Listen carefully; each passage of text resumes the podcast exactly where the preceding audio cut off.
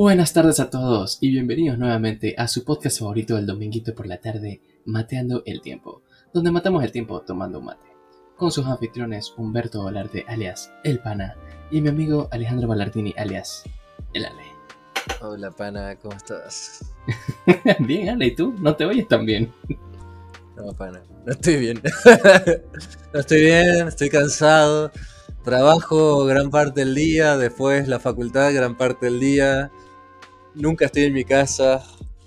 Y encima, nada, teníamos una persona que iba a trabajar con nosotros para hacer el arte y nada, llegó el viernes, que era el día de entrega del arte. No lo hizo, así que nada, tuve que ponerme a hacer a último momento yo el arte. Así que nada, digamos que mi semana, una tortura para. Te compadezco, hermano. La verdad que sí, un suplicio, toda una tortura. Oh, ¿toda, toda una qué? en realidad todo, esto, esto fue, estuvimos cinco horas debatiendo con el pana cómo comenzar el tema y bueno, nada. El pana me Sí, dice, sí. hacete un sufrido, hacete como que cosa y decir, una tortura, pana, una tortura. A ver, dale, seguí. Oh, como habrán leído en el título de el episodio, hablaremos acerca de máquinas infernales. ¿Pero qué? ¿Qué- de, qué- de qué estamos hablando cuando decimos máquinas infernales? Máquinas que usan en el infierno. Y bueno, Sí, bro, sí, pero... pero- Fuimos al mismísimo infierno para ver qué máquinas usan. Es bastante interesante. Sí, ¿no? Es... ¿A qué, a qué te referís, pana? Con, porque el pana eligió el nombre, el, el- el título del capítulo. Así que vamos, vamos a ver, vamos a indagar un poco. Pana, cuéntanos. Mira, lo que pasa es lo siguiente, Ale, y es que a lo largo de la historia, la humanidad ha pasado por muchas fases, ¿no? Y nosotros ahora, actualmente, a pesar de lo que muchas personas puedan llegar a pensar, estamos viviendo en la era más pacífica y hermosa, básicamente, de la humanidad. Obviamente sigue habiendo mucho conflicto, sigue habiendo mucha discriminación, muchas injusticias, eso nadie lo niega. Pero si comparamos la actualidad con, por ejemplo, el tema de hoy, que viene siendo la Edad Media, hemos avanzado muchísimo como sociedad. Y básicamente en este episodio hablaremos un poco de lo que eran las, los artefactos de tortura o las máquinas de tortura que utilizaban en la Edad Media. Que eran extremadamente inhumanas. En la ¿no? Edad Media nada más, para mí. O sea, para mí las máquinas de tortura, pana. O sea, ya. eh, eh, nada. Es la persona que no sepa que hasta el día de hoy se suelen usar métodos de tortura para sacarle información a espías de otros países o a terroristas, etcétera. Nada, es un ignorante, pero hasta el día de hoy se siguen usando métodos de tortura. Hasta hace no muy poco, eh, en Estados Unidos usaban un mecanismo de tortura que literalmente se empezó en aquella época, que la época de la Inquisición, ¿no? Eh, pero bueno, nada, o sea, yo creo que igual en la Edad Media se nos viene a la mente, como dije hoy, la, la Inquisición, ¿no? La época esa donde la iglesia perseguía a los herejes y esto y lo otro, pero, por ejemplo, no habría que olvidar, por ejemplo, la época de las casas de brujas, ¿no? Ahí estamos hablando más de un 1700, un- de un 1600, 1700. Eh, sino también los terroristas de, de Al Qaeda con, Estados Unidos, también lo- los agentes de la CIA y todo eso usaban mecanismos de tortura bastante ortodoxos. Así que yo creo que la Edad Media se podría bien comenzar por ahí, pero me parece que podríamos abarcar la evolución de la humanidad con las máquinas de tortura, ¿no? Sí, o sea, la verdad es que solamente quiero hacer una pequeña acotación de que algo que me está torturando a mí actualmente es un perrito que está en la casa del vecino que no se calla más. Ahorita no está ladrando, pero si por ahí lo escuchan, lo siento. Como les digo, gente, las torturas evolucionan. Eh, pero sí, sí, es, es cierto, en la actualidad también se utilizan, pero bueno, realmente iba a decir que, que son menos inhumanas, pero no es cierto. la verdad es que ningún tipo de tortura es, es humano, porque si fuera humano, pues no sería tortura, básicamente. Pero. Vamos, o sea, comencemos con, con, con estas que son. Eso, algunas de estas ni siquiera estoy tan seguro de que realmente se utilizaran en la Edad Media, pero son muy famosas y se relacionan mucho con la Edad Media. Entonces, de todas maneras, la vamos a mencionar. Eh, básicamente el periodo que comprende la Edad Media va desde el siglo V hasta el siglo XV, más o menos. O sea, estamos hablando del año 400 después de Cristo hasta el finales de los 1400, ¿no? O sea, todo esto previo al Renacimiento. O sea, son, estamos hablando de mil años de, de cosas, ¿no? Entonces, para que se haga una idea, la Edad Media era esta época, las caballerías, castillos, señores feudales, todo ese tipo de cosas, todo eso estaba comprendido dentro de la Edad Media. O sea, cuando ves una serie tipo Vikingos o la serie tipo Juego de Tronos, son, son series que están basadas en, esta, en este periodo histórico. Así que, si alguna vez han visto ese tipo de series, habrán notado que son bastante violentas y que existen muchas batallas con cosas filosas como espadas y lanzas y mucho desmembramiento y sufrimiento, ¿no? Y los aparatos de tortura no se escapan de esa realidad.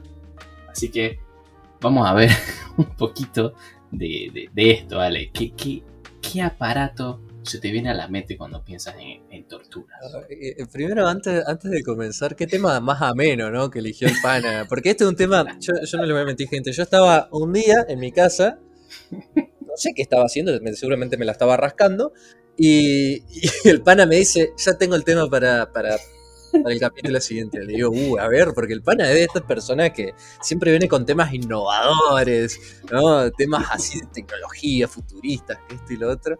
De repente viene y me dice, vamos a hablar de máquinas de tortura, me repinta. Y yo digo, ¿qué clase de morbo?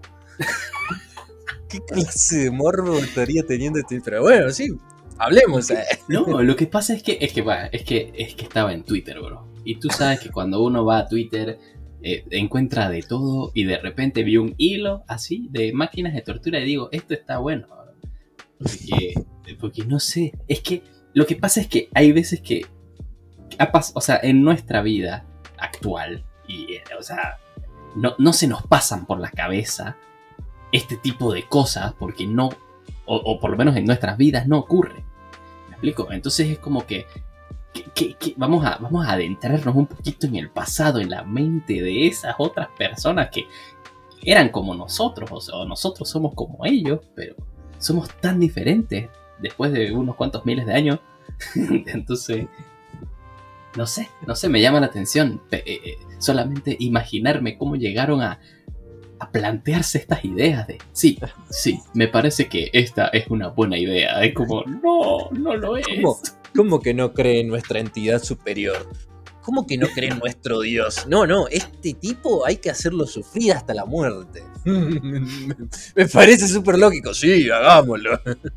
Sí, sí, sí. Sí, sí, eran otras mentalidades, obviamente, estamos de acuerdo con eso. Hoy en día es súper permitimos, o sea, no es que permitimos, sino que aceptamos. Aceptamos todo tipo de cosas porque, nada, hoy en día la sociedad es como mucho más tolerante, eh, pero en esa época eran como bastante dogmáticos, diría yo, ¿no? Y, yo siempre soy de estas personas que no odia a los dogmáticos, pero sí que me caen mal, muy mal los dogmáticos. Entonces, bueno, nada.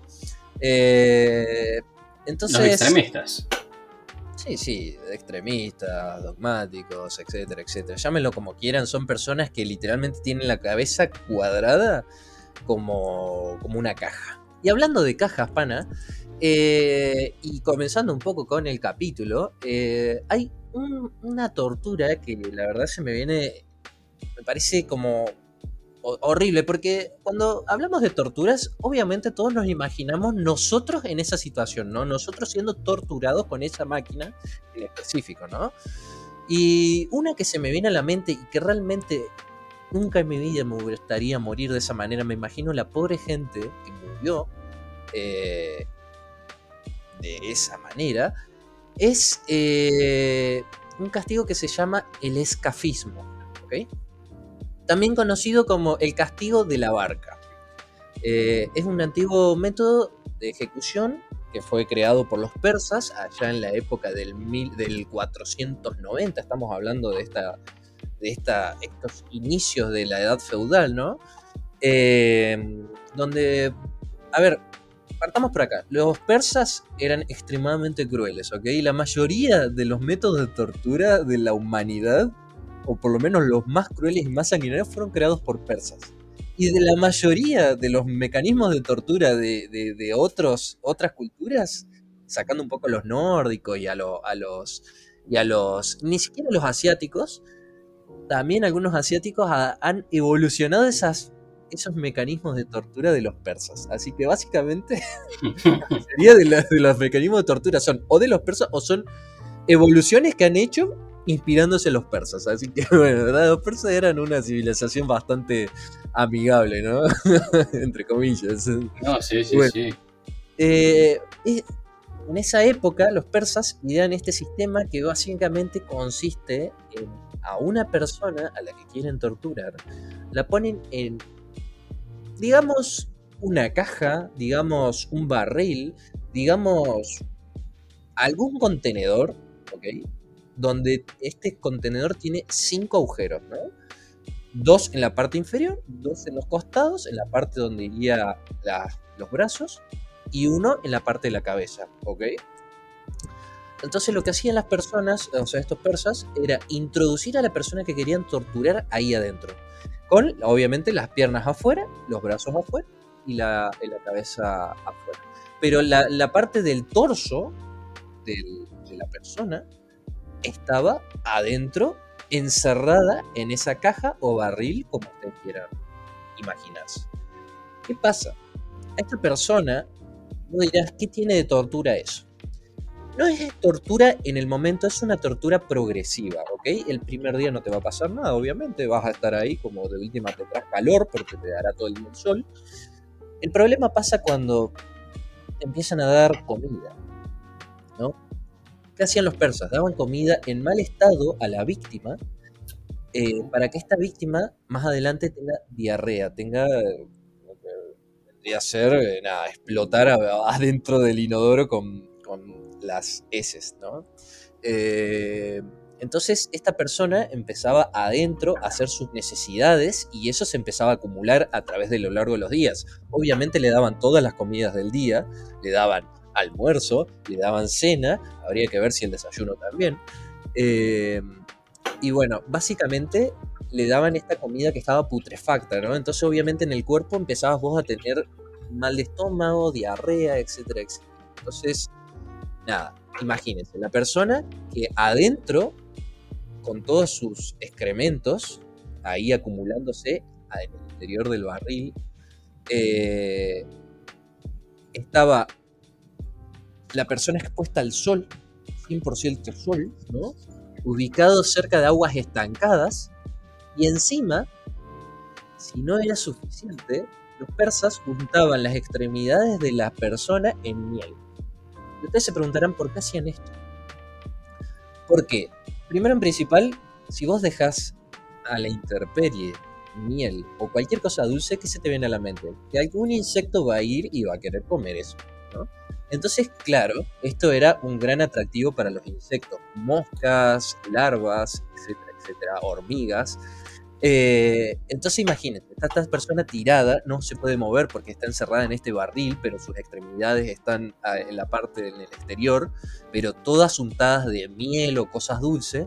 Entonces empiezan a ir las moscas. Y eso, más el olor que emanaba el barril con todas las heces que tenía adentro, era literalmente el ecosistema perfecto para todo tipo de gérmenes, todo tipo de larvas, todo tipo de esos insectos que uno no quiere que se acerque a la comida, ¿ok? Mm. Entonces, nada, esta persona de a poco empezaba a, hacer, o sea, empezaba a ser el alimento de los insectos, ¿no? Y estos insectos se alimentaban de esta persona y depositaban sus huevos en la persona. Oh. Entonces, ¿qué pasa? Esto era una muerte extremadamente lenta y dolorosa. Y era una muerte de descomposición porque podían pasar meses hasta que realmente te mueras porque vos estabas siendo alimentado con carne putrefacta, pero estabas siendo alimentado. Te daban agua para que no te mueras de deshidratación. y para que vos orines adentro del barril, adentro estaba siendo consumido por las larvas, por las moscas, por las hormigas, por todos los insectos carroñeros que se te vengan a la mente, y encima seguramente estabas teniendo algún tipo de enfermedad, por obviamente la situación insalubre y por toda la comida putrefacta que te están dando constantemente día a día. Entonces la persona podía pasar un mes entero viva, pero pasando el sufrimiento más agónico que se te puede ocurrir, con el olor, con los bichos comiéndote y con alguna enfermedad que se está gestando dentro de tu cuerpo. Nada. Era una práctica completamente bárbara, despiadada, horrible, ¿sabes? Y ahí, encima esto evoluciona. no tuvieron mejor idea los persas y dijeron, che, nos parece, está un poco desactualizado nuestro sistema, actualicémoslo. Entonces, de repente, no tuvieron mejor idea que empezar a matar caballos. ¿Qué hacen? Matan al caballo, lo abren, meten a la persona adentro, lo cosen dejando las extremidades, el mismo, la misma dinámica, dejando las extremidades afuera, con la cabeza afuera, y encima le untan miel en las extremidades. Entonces, claro, estás literalmente en el interior de un animal muerto que se está pudriendo. Te están dando de comer comida putrefacta. Hay bichos que se van a empezar a comer al bicho, o sea, al, caballo muerto, y después se van a ir a comerte a vos. Nada, nada, tremendo. Yo cuando la leía digo, pobre, pobre, la gente que tuvo que pasar esto. Una cosa que me parece muy sorprendente es que cuando tú te pones a pensar en tortura, viste, en las películas y todas estas cosas, generalmente es para sacar información de algo. Acá era para castigar. Cuando las personas iban en contra de lo que tú querías, ya fuera que cometió un crimen, cualquier tipo de crimen, viste que en esa época no era tipo como ahora, tipo, ah, hiciste un crimen, vas a la cárcel. No, allá era dependiendo del crimen, vas a sufrir las consecuencias más aterradoras que se te puedan ocurrir. Incluso las que no se te pueden ocurrir. Entonces, porque claro, vos decís, bueno, tortura porque necesitas información, viste. En el juego de la política las cosas son turbias. Pero la finalidad no es matar haciendo sufrir. Acá sí, acá era... No, no, vos, te vas a morir. Pero no, o sea, no Sí, sí, ¿no creías en mi Dios? te vas a morir. O, Copérnico, por ejemplo. Copérnico es un gran ejemplo. Copérnico decía que el planeta fue uno de los primeros pensadores y científicos que literalmente propuso que la, Tierra no era plana y, no era el centro del universo, sino que en realidad tenía una, una digamos, una forma esférica o hasta ovalada, dijo, y que en realidad nosotros no somos el centro del universo, que en realidad nosotros estábamos eh, girando alrededor de una estrella, ¿no? Eh, y literalmente lo prendieron fuego, lo calcinaron vivo, porque el, hombre le dijeron, si no te retractas de esta idea te vamos a matar.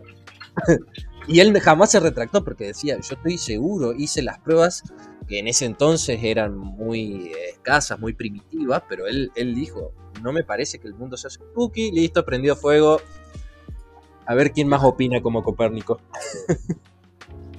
Pero Copérnico no murió en la hoguera. ¿No murió? Sí, murió. No, de que murió, murió. Pero no en la hoguera. Copérnico murió. Eh, no, bro. Ah, Copérnico se murió de un ACV. No me la contés. Viví una mentira, entonces. un accidente cerebrovascular para los que no están muy eh, acostumbrados al término ACB. Alguien, alguien, te juro que yo he leído, entonces me estoy equivocando de persona. Te lo voy a investigar, pero dale, tú sigue. no, pero sí. Igual sí fue perseguido por todo este tema de. de.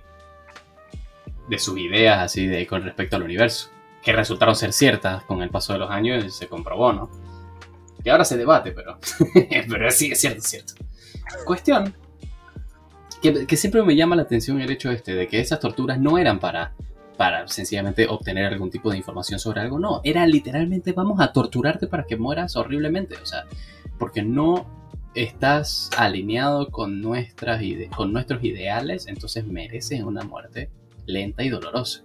O sea, no te vamos a dar el beneficio de, viste, acá es como que, bueno, te agarramos y te inyectamos un suero y te quedas dormido y ya está. No, no, no, nada. Nada de eso. Acá vas a sufrir. Entonces, una de las torturas que, que me parece horrible, digamos. Es que todas son horribles, bro. No, no, no, no. Que hacer, tendríamos que hacer como un, un, top 10. Las torturas más horribles. Esta se llama la doncella de hierro. También conocida como Virgen de Hierro o doncella de Nuremberg. Básicamente, imagínense una especie de sarcófago, ¿no? De metal. Que tiene forma de mujer, por eso se llamaba la doncella de hierro. Pero en la parte de adentro tiene púas, tanto en la parte de, o sea, en la parte de atrás como en la parte de adelante de, la estructura, digamos, tiene púas que van hacia adentro. Entonces lo que hacían era que ponían, colocaban a la persona dentro del sarcófago, la inmovilizaban y luego comenzaban a cerrar el sarcófago lentamente. Cosa de que las púas, tanto detrás como adelante, empezaran a perforar a la persona.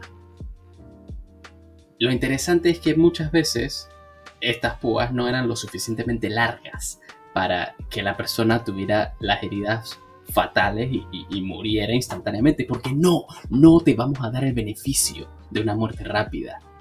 Tienes que sufrir. Entonces empezabas a recibir todas las perforaciones, empezabas a desangrarte, pero sufrías todo el proceso porque no, nunca le daban a un órgano vital, tipo te perforaban el corazón o algo que te pudiera matar más rápidamente. No, no, no. Tiene que ser en puntos específicos donde sufrieras lo más posible. Encima, se tiene la, la teoría de que la manera en la que estaban estructuradas era que por dentro era completamente, o sea, estaba prácticamente acústicamente tratado. O sea, te encerraban adentro y los gritos no se escuchaban. O sea, encima de que te estás muriendo, es como que tienes el trauma psicológico de que nadie te está escuchando sufrir. O sea, básicamente estás completa y absolutamente solo dentro de tu sufrimiento y eres incapaz de moverte y hacer nada. O sea, sencillamente te estás muriendo y, nadie te escucha, bro. Es... Yo no entiendo cómo, cómo la gente en aquella época podía siquiera vivir pensando luego de haber hecho esas cosas, bro. O sea, es como... Eh, lo, consideraban completamente normal. Es como si esto es perfectamente natural. natural. No, bueno, eh, mira, volviendo un poco al tema de Copérnico, acá estoy averiguando, la verdad que eh, he vivido no una mentira, sino una, una equivocación. Tenés razón, Pana. Copérnico se retractó para no ser ejecutado, pero sí fue juzgado. El que fue ejecutado por justamente estas mismas teorías, porque era un. no, era un alumno, sino que era como un, seguidor de Copérnico, fue Giordano, Giordano Bruno. Giordano Bruno. Fue ejecutado en, el, en febrero, el 17 de febrero de 1600. Fue astrónomo, filósofo, teólogo, matemático, poeta italiano.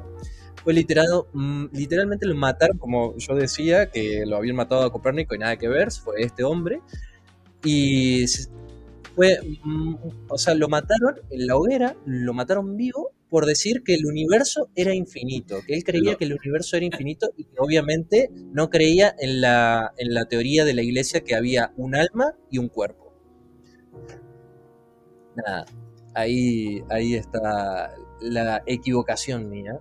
Pido disculpas y gracias, Pana, por ilustrarme. No, Esta sabia infinita sabiduría. Que mientras el Ale lo decía, estaba buscando cómo murió Copérnico. no, no, busqué, o sea, busqué, busqué, no, busqué, quién murió porque yo sí había leído que había alguien había muerto en la hoguera por literalmente decir que el, la Tierra no era el centro del universo y que el universo era infinito. Y nada, yo siempre pensé que era Copérnico, pero no, nada, estoy leyendo que Copérnico literalmente se retractó de sus ideales para no ser ejecutado. tipo inteligente Copérnico. No, nefasto. Ah, debería haber muerto como un mártir. No, no, no, yo estoy totalmente de su lado. Un poquito, un poquito contextualizando un poquito, ¿no? Porque ya hablamos de, un par de aparatos de tortura, pero vemos que, obviamente se, está tomando mucho, se está mencionando mucho el hecho de, la iglesia, ¿no? Entonces, ¿pero qué tenía que ver la iglesia en todo esto? Como dijo Lale, épocas de la Inquisición. ¿Pero qué era la Inquisición? ¿Qué, qué, de dónde viene todo esto? Y básicamente la Inquisición española fue una institución creada en el siglo XV en España, con el propósito de perseguir y eliminar la herejía, principalmente del judaísmo y del islam.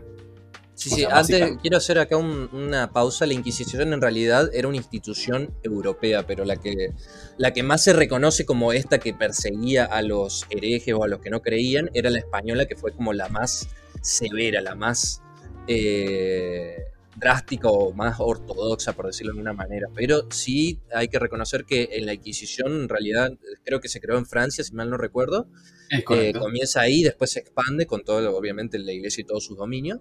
Eh, y había inquisiciones en Roma, en Inglaterra, en todos esos lugares, pero no era tan, tan drástica como la española. La española fue de las peores. O sea, literalmente ellos crearon un montón de métodos de tortura que se usaron hasta, hasta el 2008 casi.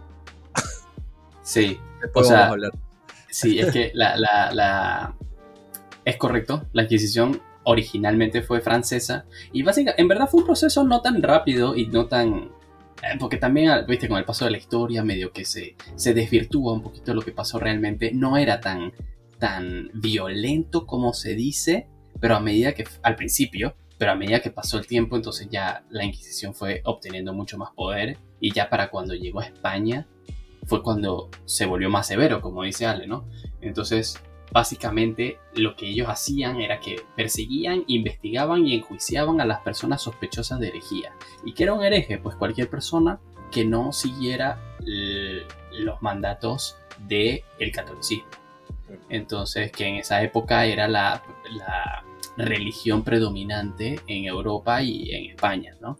Entonces, cualquier persona que practicara otra religión o que fuera ateo, digamos, automáticamente era visto como un hereje y podía ser eh, enjuiciado y posteriormente eh, matado directamente, ¿no? Entonces, eh, y, se utilizaban todos estos métodos de tortura para acabar con la vida de esas personas, pues porque Dios de paz y amor. entonces, es, muy agradable que la iglesia ya no sea de esta forma.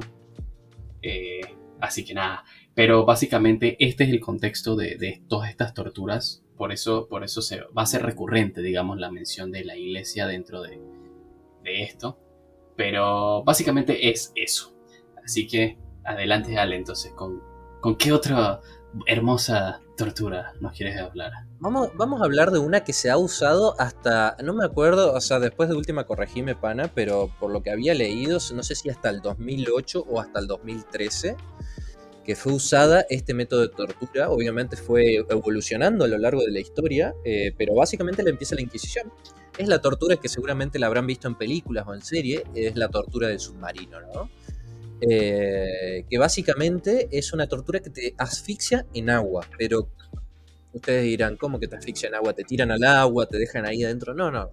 Lo que hacía en ese entonces la iglesia comienza con un método para sacar información. En realidad era para sacar información y para obligar a las personas, porque en esa época la Santa Inquisición no es que oh, querían matar a todos los herejes, sino que al principio querían eh, convertirlos.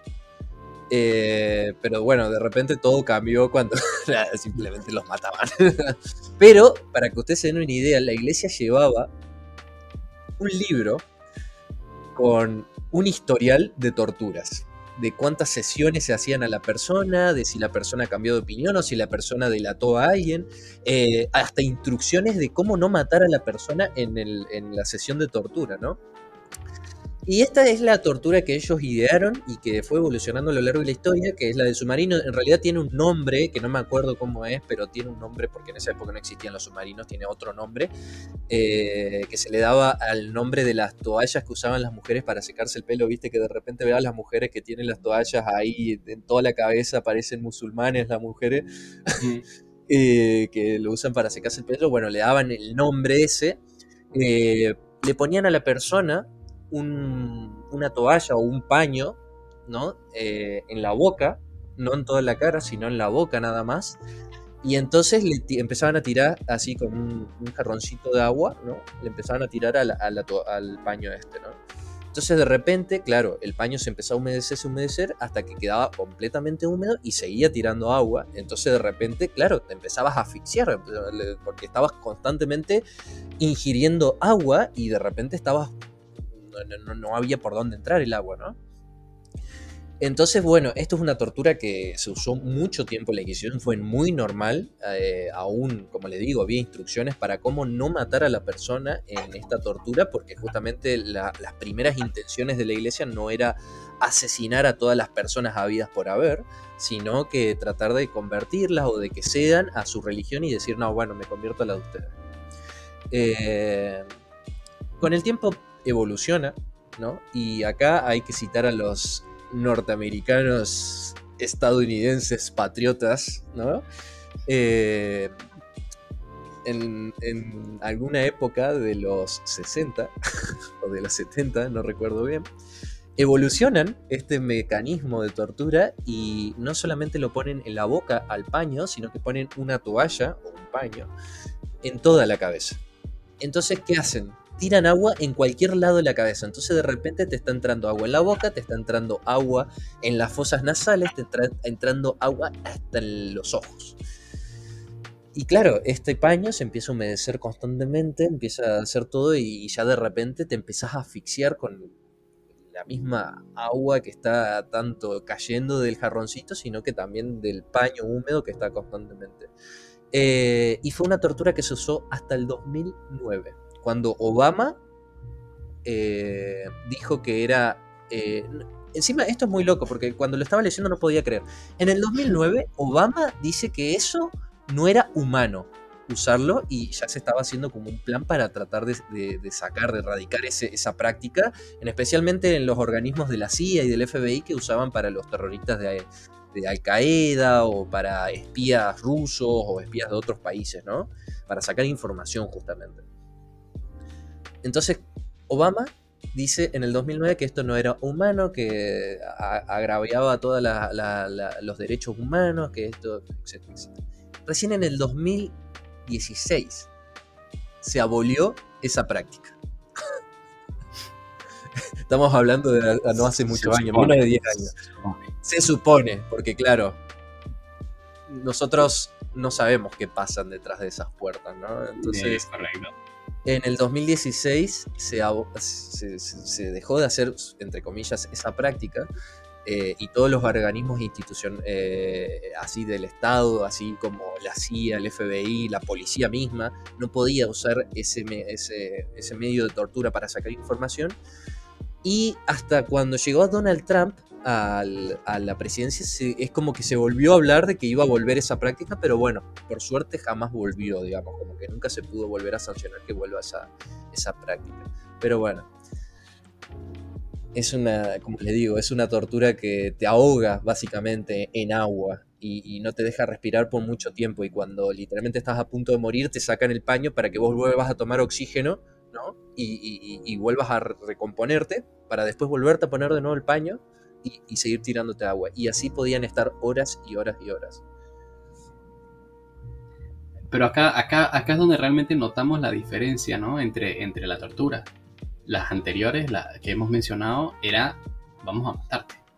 Esta no es vamos a matarte, esta es vamos a hacerte sufrir hasta que básicamente desees estar muerto. Pero no te vamos a dar morir porque necesitamos información que tienes. O sea, hasta cierto punto que ni, siquiera sé qué es peor, bro. Eh, pero bueno. Sí, obviamente tenían. La, intención de las torturas era hacerte sufrir el mayor tiempo posible. Y como dice Pana, algunas con el fin de matarte porque pensabas diferente y porque no, no queríamos tampoco, no nos interesaba que cambies de opinión. O sea, vos pensabas diferente a nosotros, jodete, es tu problema, hermano. Eh, después, como dice Pana, hay otros que simplemente no pueden porque hay leyes que, que justamente eh, tratan de, o sea, hoy en día las leyes no eh, ven completamente, eh, ¿cómo decirlo? como, ¿cómo, ¿cómo, sería la palabra, pana? Así como aberrante, ¿no? O sea, como, como que, maten a una persona porque pensás diferente o porque tenés información, ¿no? Eh, hoy en día matar así por tortura es completamente ilegal, ¿no? Y la mayoría de las torturas de la humanidad son ilegales. Hay varios países que aún así la siguen usando. Eh, pero bueno, qué sé yo. sí, lo que pasa es que, bueno, por lo menos ya como sociedad hemos eh, logrado evolucionar al punto de que entendemos que es un poquito inhumano, ¿no? un poquito, un ching. Eh, y cada vez, o sea, entre más uno lee, más se sorprende de, la capacidad, de, la imaginación, ¿no? Que, que, tenían estas personas para crear esto, ¿no? Hay una, hay una tortura que se llama desollamiento. Que para los que no saben qué es el desollamiento, ustedes saben cuando les ha pasado alguna vez que tienen así en, el costadito de la uña un pellejito, un pellejito que está así levantadito y que accidentalmente hacen un movimiento, lo que sea, y se levanta ese pellejito y se, y se arrancan un pedacito de la piel y les arde y dicen, ay, pero qué dolor, así porque, porque duele. Bueno, imagínense eso, pero te están quitando absolutamente toda la piel mientras estás vivo. Sí, imagínense que fueron capturados por los Bolton en el juego de, Thrones. Nada, vos ves su estandarte que literalmente tiene a una persona completamente desollada, ¿no? Bueno, mm. ese era su destino. Entonces, básicamente, desollar es eso, es ir quitando, poquito a poquito, arrancando la piel, separándola del músculo que está debajo. Y, la persona viva, o sea, no es que, no es que está muerta y le está. No, no, no. Está viva la persona y le están quitando así de a poquito toda la piel. ¿no? De hecho, hay un.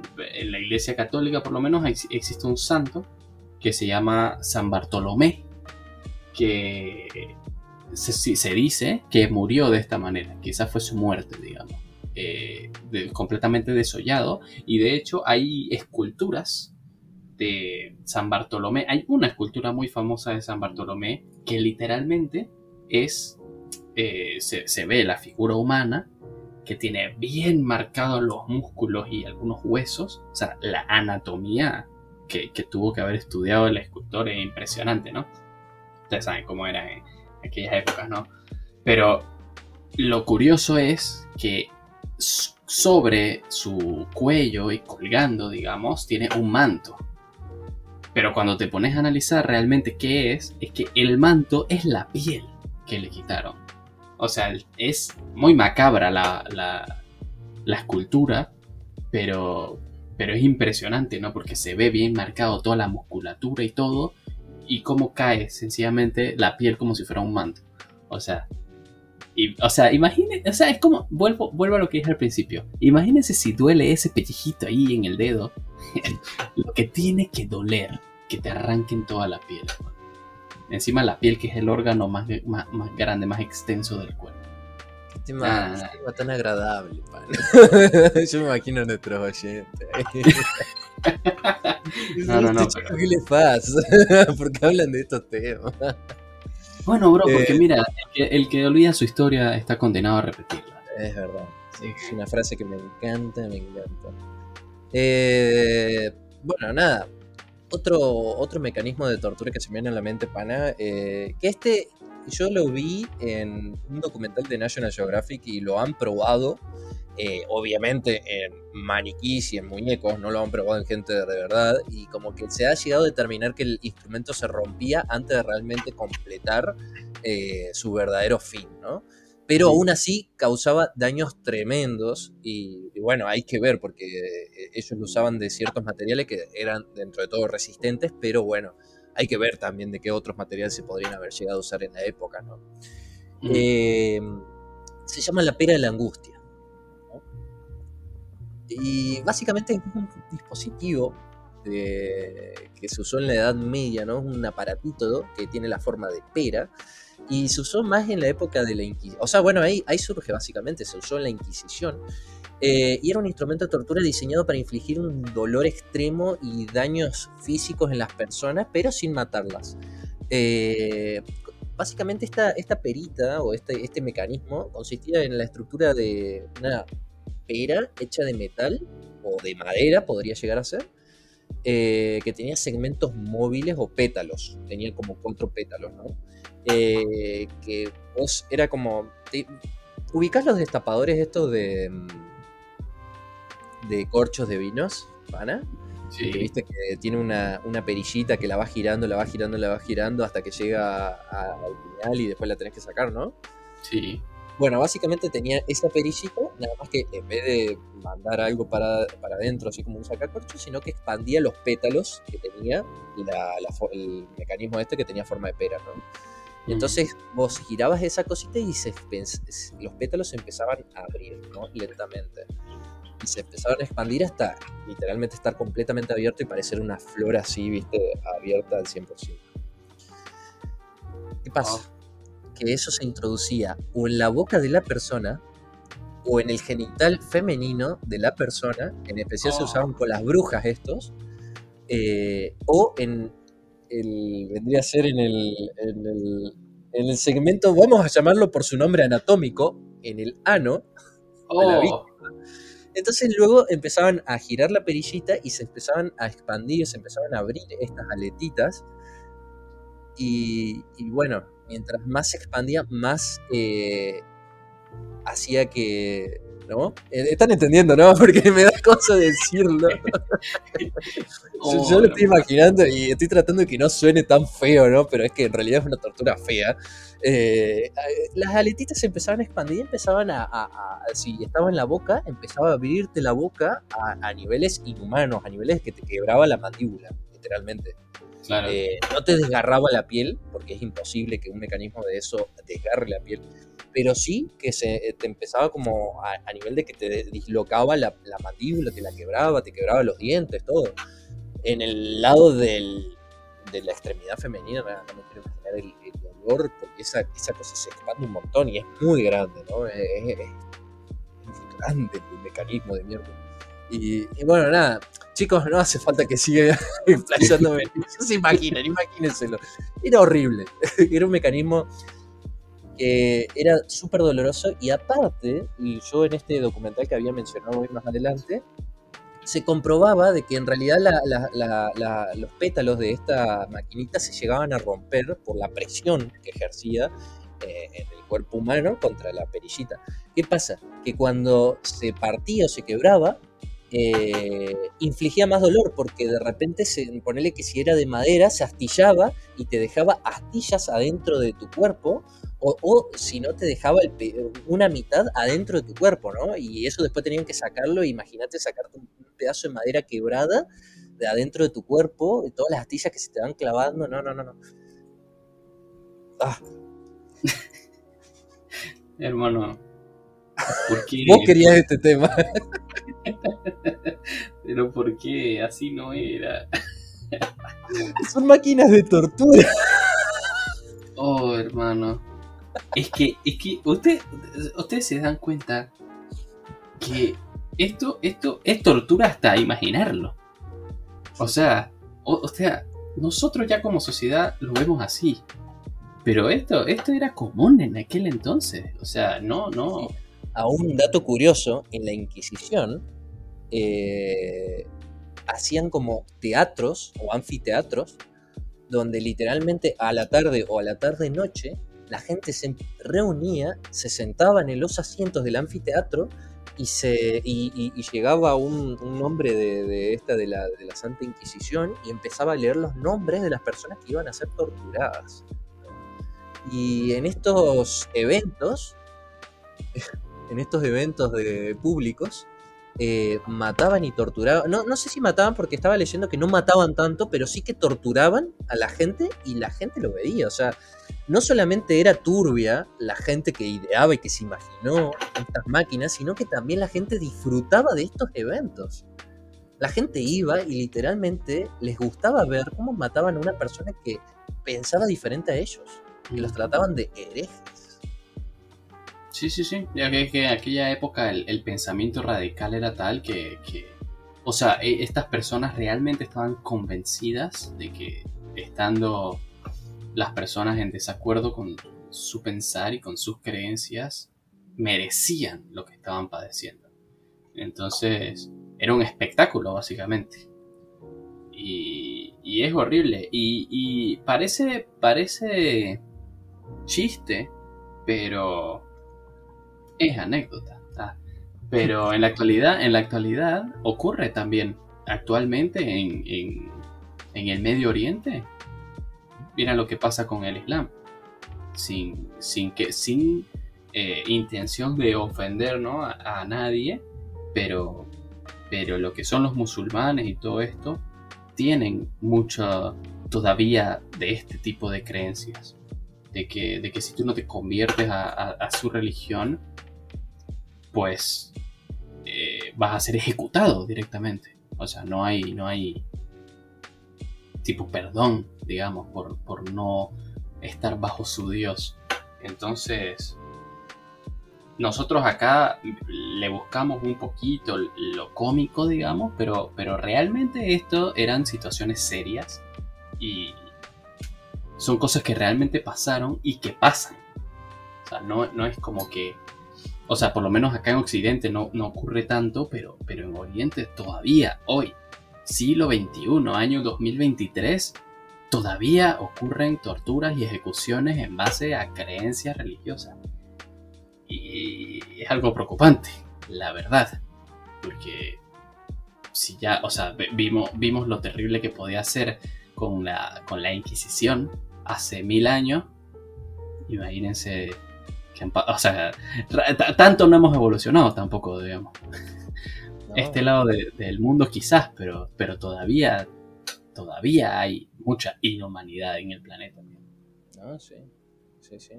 Eh, Otra tortura pana que se te venga a la mente. Bueno, se me ocurre. No sé ni cómo se llama, no sé si tiene nombre. Pero es una tortura que básicamente. Eh, eh, apareció en Juego de Tronos también. Que es la tortura de, de- de la rata. Yo, yo voy a llamarla la tortura de la rata en la cubeta. En el balde.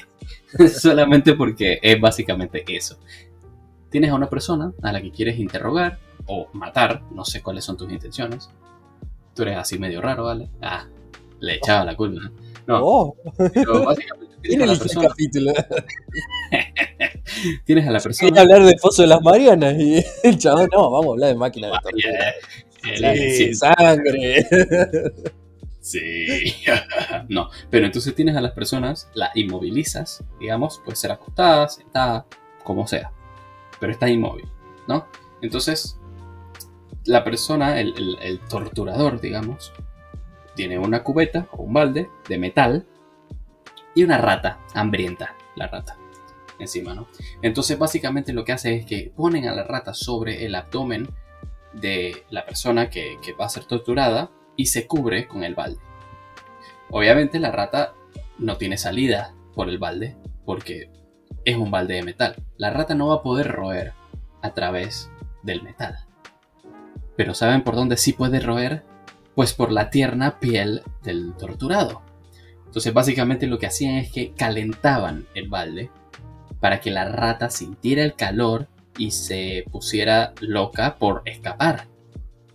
Y como ya mencioné, pues no pueden salir por el balde, entonces la única opción es empezar a roer hacia adentro de la persona que está inmóvil, ¿no? Entonces, básicamente la rata empezaba a comerse a la persona viva por, con la intención de escapar de la tortura, o sea, de- del calor del balde. Entonces, imagínense, está la persona atada y la rata está comiéndose literalmente el interior de la persona. O sea, entra, o sea, la rata tranquilamente podía entrar por un lado de la persona y salir por otro lado con la intención de escapar. Entonces, fuiste perforado por una rata. Todos tus, tus vísceras, los intestinos, to- todo quedaba mordido y entonces evidentemente no ibas a ser médicamente tratado. Así que sufrías una muerte muy dolorosa y muy lenta. Y no sé cómo se les ocurren estas cosas, hermano. es asqueroso. Está bueno, está bueno para, para reflexionar que el ser humano tiene la capacidad de tanto ser una persona tan linda y tan buena como ser la persona más despiadada del planeta. ¿no? el mero hecho de que la persona pueda usar su inteligencia para razonar, ya lo hace una persona completamente peligrosa, como una persona que puede ser completamente buena. Así que nada, la verdad que la mente humana ha ido evolucionando y hay cosas que ni siquiera debemos ignorar de la actualidad porque eh, así había un montón de cosas que se mantenían en secreto y que después la historia lo fue desvelando. Así hoy en día debe pasar lo mismo, capaz con otros métodos. Sí, sí, sí. O sea, mira, honestamente, no me cabe la menor duda. O sea, estas cosas existen, existieron y existen. O sea, no me cabe la menor duda de que nosotros lo estamos hablando como, como algo histórico, como algo que pasó, pero no me sorprendería en lo más mínimo saber que en alguna parte del mundo, en algún subterráneo de algo donde la gente no se entera de las cosas, todavía ocurra. Esto y cosas aún peores que, o sea, porque igual con la tecnología y la, o sea, imagínense esto, esto, esto, estas son cosas dentro de todo que no, que no involucran tecnología de ningún tipo.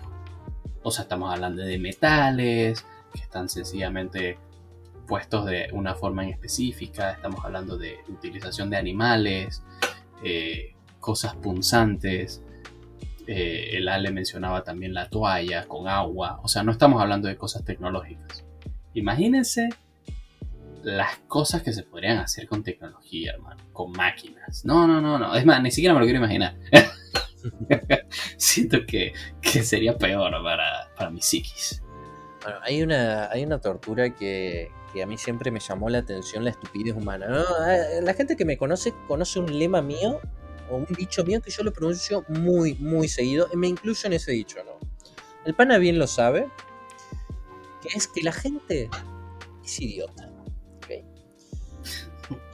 Lamento acá el que se sienta ofendido, pero el que no puede reconocer su ser humano, o sea, Einstein mismo lo decía, ¿no? Einstein decía, yo sé que hay dos cosas que son infinitas, ¿no?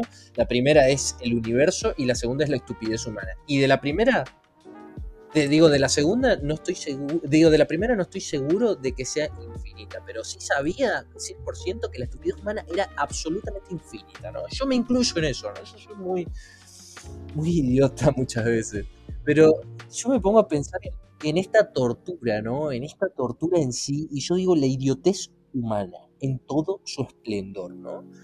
porque el otro era perverso, ¿no? El otro literalmente hasta podemos llegar a decir que es ingeniosamente perverso, pero esto es idiotamente perverso, ¿no? El fin en realidad de esto. Vamos a hablar de la época de las brujas. en la época de las brujas, las personas, la, religión, desgraciadamente no puedo dejar de mencionar la religión, ¿no? No, no menciono la religión como ideal, sino la religión como personas que la, infundieron. Hubo muchas personas perversas que mm, hablaron en nombre de Dios y hicieron cosas muy maliciosas, y eso obviamente es del ser humano, es un efecto del ser humano. Eh, no estoy hablando mal del ideal de la religión, sino del ser humano en sí, ¿no? Y en la época, ah, estamos hablando 1600, 1700, hasta 1800 podríamos llegar a decir, eh, en la época donde se perseguían las brujas, ¿no? Y hay una, hubo muchas torturas, eh, prendían fuego a las, pobres mujeres de clase baja que tenían muy poco, muy poco estudio o, tenían demasiado estudio eh, y las trataban de brujos, las catalogaban de eso. Eh, las torturaban de muchas maneras, una de ellas, la más famosa, capaz de prenderlas fuegos vivas, ¿no? Eh, y había otra en específico que me parece súper absurdo. O sea, me, parece súper absurdo la, idea, ¿no? O sea, la conclusión, ¿no? Que se llamaba, eh, bueno, Pana me, me, corregirá, se llamaba Cooking Stool, ¿puede ser? O algo así, Pana. Creo que es cooking. En verdad no estoy seguro cómo se pronuncia. C-U-C-K-I-N-G. En español se llamaba la silla del escarnio o la silla de la infamia, ¿no? Era una forma de castigo y humillación que se practicaba y se utilizaba en la Europa medieval y moderna, eh, en especialmente en Inglaterra, ¿no? y también en algunas partes de Estados Unidos cuando los colonos recién llegaban a, a, esas zonas de Norteamérica, ¿no? Cuando llegaban los, peregrinos, ¿no? Eh, todo eso. Eh, cuando aún ni siquiera Estados Unidos era un, digamos, un estado, un, país, ni siquiera aún los ingleses aún ni siquiera eh, estaban como ahí como teniéndolos como su colonia. Eh, llegaban los primeros peregrinos y todo, ¿no? Eh, llegaban los primeros habitantes y tenían que lidiar con los nativos de ese lugar, todo, y también con las brujas que ellos catalogaban. Y bueno, principalmente eran mujeres, también le pasaba a los hombres, pero eran muy escasos los casos de los hombres, le pasaban más a las mujeres, eh, acusadas de practicar este tipo de, cosas, que era la brujería en ese. también ni siquiera hacía falta de acusarla simplemente con decir que era una, hereje o, que no, practicaba bien su religión, etcétera, etcétera. Entonces era un dispositivo de madera montado en un poste o en una viga, ¿no? Que podía balancearse eh, imagínense como si fuera un, sub y baja, ¿no? Esta máquina, no sé cómo le dirán en Panamá, acá en Argentina le dicen sub y baja. Acá también, sí. Bueno, básicamente así, y, en una de, las puntas tenía una silla, ¿no? La otra punta tenían una palanca donde vos literalmente manejabas si iba para arriba o iba para abajo.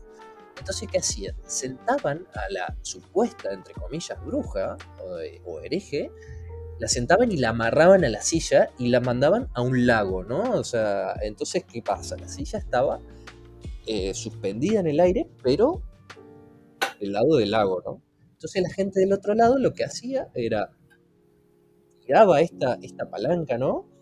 Y hacía que la silla baje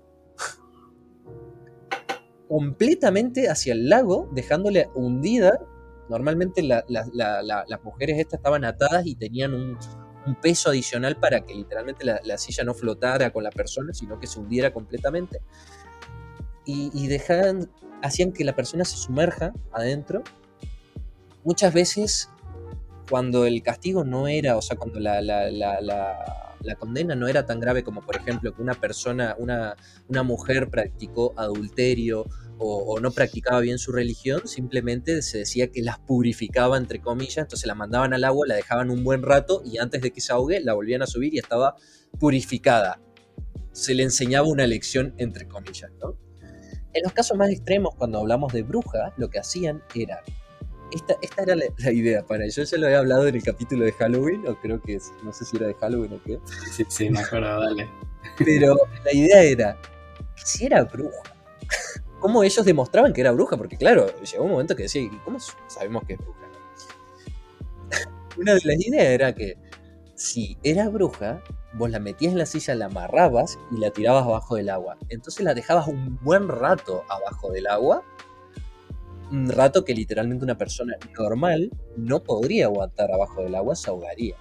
Si era bruja, sobreviviría, o sea, iba a sobrevivir a ese ahogamiento y cuando la subían estaba viva y era bruja. Y ahí comprobaban que era bruja. Obviamente. Entonces la mataban de verdad. Claro, y ahí, ahí le prendía fuego, no le bastaba con eso. Pero obviamente, el 100% de los casos, cuando la volvían a subir a la pobre mujer, estaba muerta, ahogada. Porque el ser humano es idiota. Claro, claro. Es como, ay, no era bruja, qué pena. Bueno, Qué pena. Bueno, sigamos con nuestra. Traigamos a la siguiente. Traigamos a la siguiente. Esta, esta estoy seguro, chico, que es bruja. ¿eh? Lo, confío. Es impresionante, es impresionante los límites a los que puede llegar el ser humano cuando no entiende algo. Eh, yo, soy del, yo soy fiel creyente de que si no entendemos algo, no es que sea sobrenatural lo que está sucediendo, sencillamente todavía no lo, comprendemos, digamos. No hemos llegado a la ciencia detrás del evento, digamos. Entonces, acá esta gente, claro, no entendía lo que estaba sucediendo y automáticamente asumían eh, cosas sobrenaturales, algún pacto con el demonio o lo que sea, y chao, tienes que morir por eso. ¿Cuánta gente inocente murió, bro? por, por ese tipo de, de asunciones. Pero bueno, es lamentable. Tan lamentable como que ya pasó una hora, bro. Ah. ¿Y de cuántas máquinas de tortura hablamos? ¿Hablamos de qué? ¿Cuatro o cinco? Yo creo que como seis, siete, no sé. Y, nada, gente, hay infinidad. Muchísimas más, muchísimas más. Nosotros eh, eh, la superficie tocamos nomás. Pero O sea- eso, pana, o sea, le, le- le pegamos una acariciada al tema, nada más, ni siquiera una respirada, le, le respiramos en la nuca al tema de la No, máquina sí, de la tortura. O sea, es una cosa, es una nada, cosa. chicos, los vikingos hacían el águila de sangre. Para los que vieron la serie ya saben lo que es la águila de sangre, pero es una práctica de tortura súper. Y todo por llegar al Valhalla. No, no, no, no, la verdad es que, la verdad es que no, no. No hay, no hay forma. No hay forma. Todas las culturas tienen su, su propio método de tortura. O sea, no es que si vos me decís. Porque yo lo pienso así, ¿no? Digo, si una cultura era bárbara, bueno, está bien. Pero todas las culturas, en algún momento, y aún con separaciones de continentes, tenían sus métodos de tortura. Entonces estamos de acuerdo que en una parte de la humanidad, a alguien se le ocurrió que la tortura era una buena forma de resolver problemas. Y estamos hablando de países distintos, continentes distintos, donde no había comunicación con otras culturas y aún así se practicaban torturas. O sea, nada, tremendo. El humano. Sí, y habrá mucha gente en la actualidad que piensa. "Hmm, Los viejos, buenos tiempos. Ah, Así se solucionaban las cosas en mis épocas. sí, ojalá pudiéramos volver. No, no. Nada, pero hablando serio y ya como un poco conclusivamente, la verdad es que por lo menos acá en Occidente sí hemos avanzado lo suficiente como para darnos cuenta de lo inhumano que eran estas prácticas. Eh, y bueno, obviamente seguirá pasando en cierta medida en algunas partes del mundo y también en esta parte del mundo, pero de manera por lo menos un poco más subterránea, ¿no? no o sea, no es, no es como una práctica bien vista y que, y que todo el mundo piensa que está bien, sino que ya por lo menos... Obviamente. No se va a ir la gente a los anfiteatros a ver cómo torturan a una persona. O sea, obviamente la gente va a repudiar eso. Eso está bueno, es una gran evolución de mente humana, pero bueno. Pero bueno, espero, espero que dentro de todo nuestro público haya podido disfrutar un poquito de- del pantallazo de lo que son las torturas medievales, entre otras. Eh.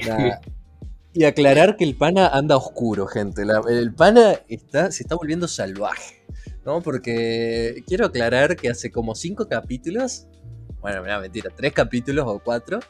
Que los viene eligiendo el pana el tema. Y todos son oscuros. Temas así, animales tenebrosos. eh, historias tenebrosas. Máquinas de tortura. Para, para pensarlo. ¿Qué estará pasando, bro? No, puede ser. El pana que venía con temas alegres, innovadores, de tecnología, de libros, esto de ahora está oscuro, pana dark. No, ¿sabes qué pasa? ¿Sabes qué pasa? Lo que pasa es que a Lale le gustan estos temas. Entonces yo sé que me va a decir Bueno, a mí me gusta, yo me prendo en estos temas porque me gusta, pero lo mío es, es razonable, yo jamás lo, lo- lo- o sea, esto, esto es lo que yo le hablaba el otro día, compadre, yo lo pienso de esta manera, ¿no? Eh, En, en este podcast es, a mí me gustan todos esos temas turbios, tenebrosos y todo, y al pana le gustan todos los temas innovadores, la tecnología, las nuevas novedades. De repente el pana se está viniendo para mi lado, es como que vamos a hacer un podcast de cosas tenebrosas. Sí, Uy. Pero bueno, ¿alguna última cosilla que quieras agregar, Ale? nada, que el perro se cayó. Sí, sí, sí. La verdad es que eso me hace muy Hace un feliz. rato no lo escucho al perro, ya se terminó tu tortura. Sí, sí, sí, me dejaron vivir, bro. No soy brujo. Ah, Ah, pero bueno, entonces, sin nada más que decir, solo queda agradecer a los que nos han escuchado hasta acá. Si les gustó, pues nada, hay como treinta y tantos capítulos más que pueden escuchar si no los han escuchado todavía. Síganos en nuestras redes sociales que están en la descripción del episodio. Y si tienen algún tema interesante del que les gustaría escucharnos hablar, también pueden dejarlo en, los portales Instagram, Twitter, lo que gusten. Y nada, sin nada más que decir, entonces nos vemos la próxima semana para un poco más. Chao, chao.